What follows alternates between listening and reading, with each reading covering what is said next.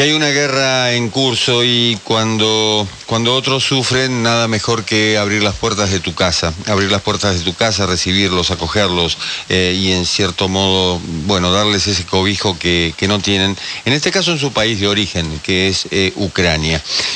Eh, Andrea Merapfel, amiga de Silvina Quintans, es argentina, reside en Alemania y ha recibido a refugiados ucranianos en su casa.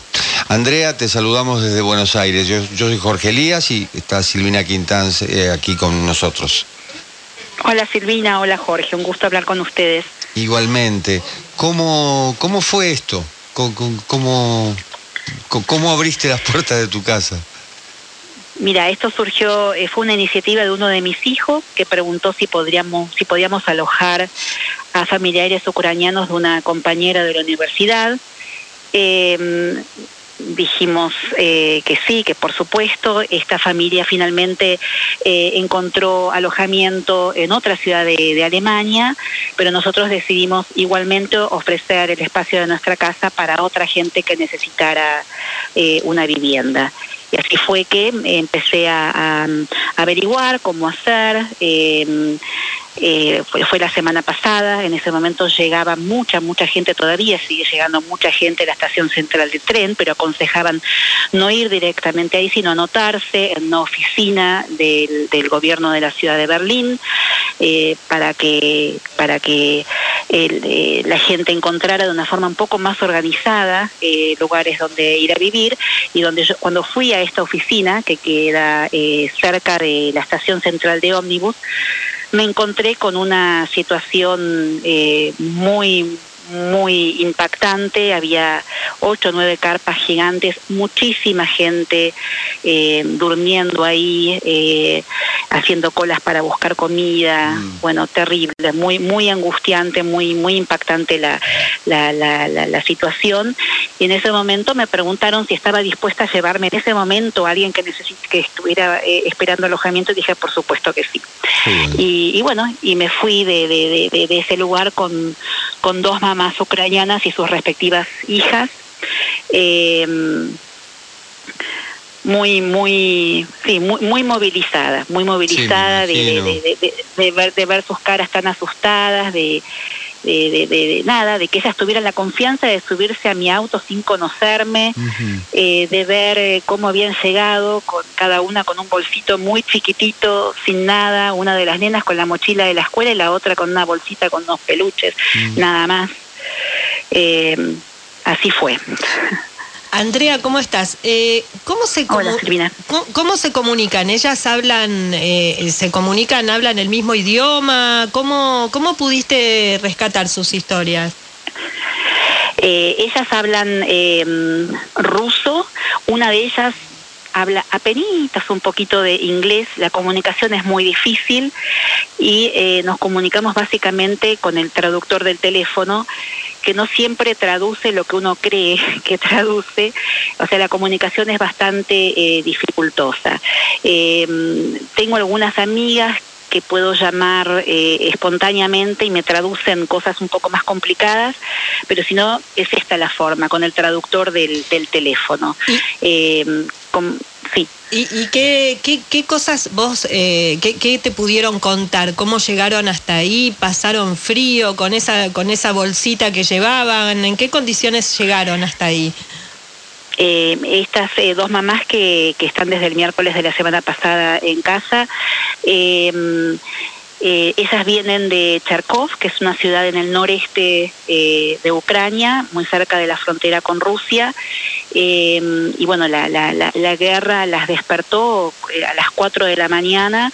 En ese momento salieron rápidamente de la ciudad ellas son cuñadas, esto fue eh, lo, primero que, entendí, que me contaron, eh, salieron de la ciudad, fueron a un, en las, estuvieron la primera noche en las afueras de, la ciudad y al día siguiente eh, decidieron salir de Ucrania en tren. Estuvieron un día y medio hasta llegar a la frontera con Polonia y en la frontera con Polonia eh, se compraron pasajes para venir a Berlín.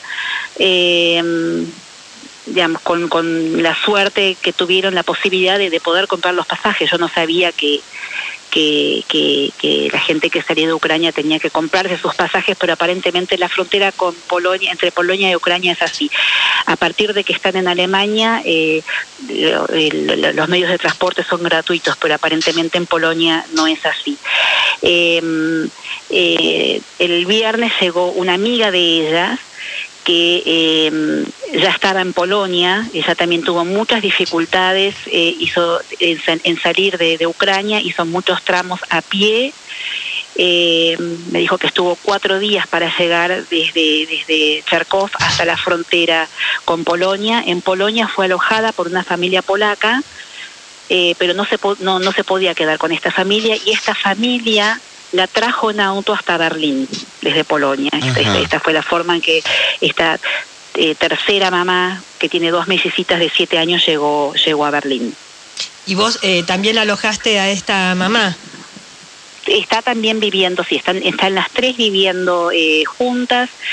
Eh, esta, esta tercera mamá que llegó el, viernes eh, me contó que la primera semana de guerra estuvo viviendo con su marido, sus suegros y sus dos nenitas en un auto en, la, en el estacionamiento eh, subterráneo del edificio donde viven. o sea, ella estuvo más tiempo en la ciudad que, que de sus dos amigas y bueno, ahí recién decidió salir de, de, Ucrania con, con, sus hijitas. Andrea, Están las tres juntas, las tres juntas y las cuatro nenas, sí, sí. ¿Y las nenas qué edades tienen? Las nenas tienen 11, 8 y dos mesecitas de 7 años. Qué chiquitas que son, por Dios. Sí, son, son muy chiquitas, sobre todo las más chiquitas, las nenas de 7 y la, la de 8, están todo el tiempo trepadas a las mamás eh, recién esta semana empezaron a, salir un poco de la casa, a salir eh, al jardín. Eh, los primeros días no se, no se animaban ni a, acercarse a la puerta. Y sí, el trauma, el, trauma, que les queda. ¿Cómo sigue esto para ellas? ¿Hay algún, algún trámite de refugiado o algo que se esté haciendo en Alemania? Sí, sí, sí. Em, eh, todas las personas que llegan a Ucrania se tienen que registrar. Em, eh, las oficinas eh, públicas están bastante colapsadas. para, para registrarse hay que pedir un turno online y hasta fin de abril no hay, no hay turnos em, pero yo estos días estuve averiguando, encontré otra oficina donde justamente estuvimos hoy a la mañana, donde se puede ir sin, sin turno previo, eh, y conseguimos después de tres horas de estar esperando en el frío eh, que les dieran eh, seguro de salud y un seguro social eh, garantizado hasta junio, eh, que es cierta cantidad de dinero eh, que recibe cada una de las mamás por ellas y por, por sus hijas. y en el, en el interín tenemos que tramitar los permisos de trabajo, se tienen que anotar en un registro más barrial para que las nenas puedan ir a las escuelas, etcétera.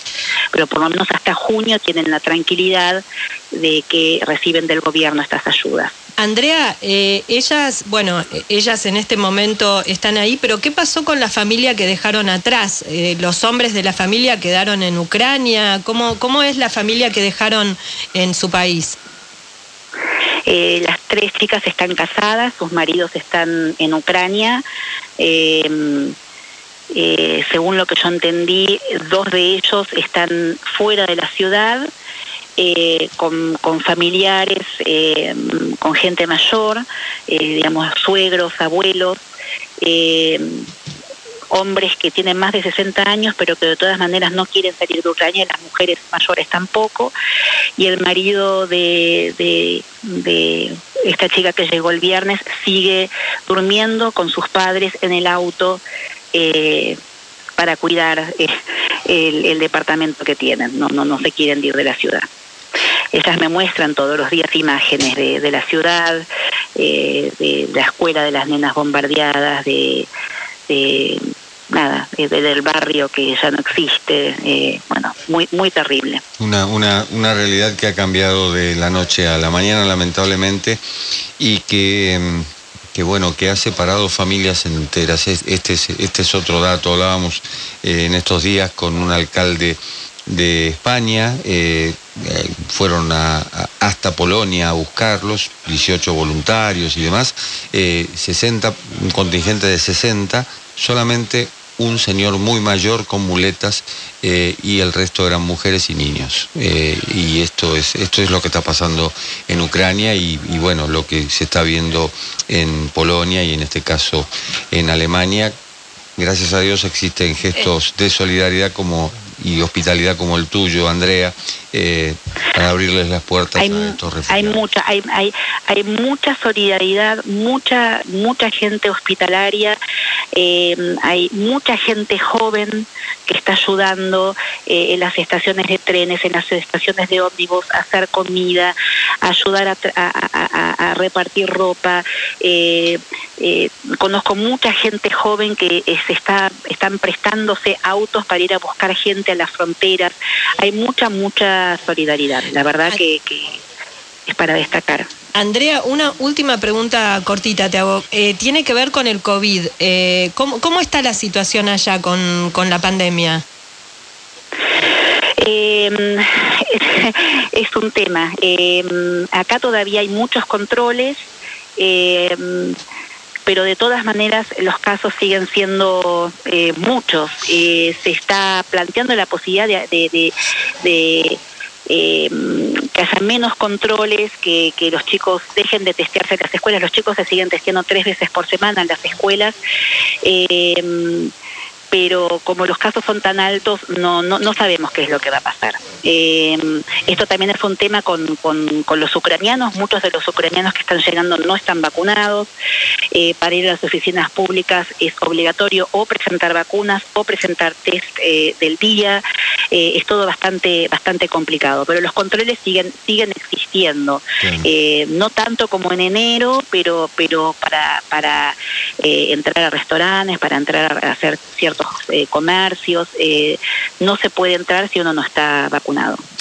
Andrea Merafel, Argentina, vive en Alemania, ha recibido en su casa a refugiadas eh, ucranianas con su familia, sus hijas o sus hijos en este caso. Te agradecemos muchísimo esta comunicación que has tenido con nosotros.